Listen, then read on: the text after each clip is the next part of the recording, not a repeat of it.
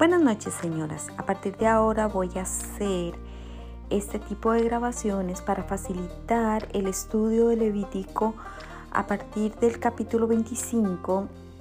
Este, la semana pasada terminamos en el 22, esta semana vamos a empezar con el 23.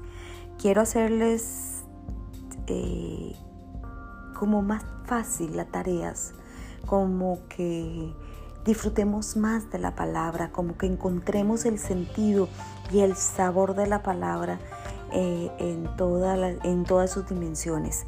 Entonces voy a grabarles el capítulo con mi voz y después les voy a dar indicaciones y les voy a ayudar cómo hacer de una forma más em, fácil, si se quiere decir, la, las tareas de Levítico.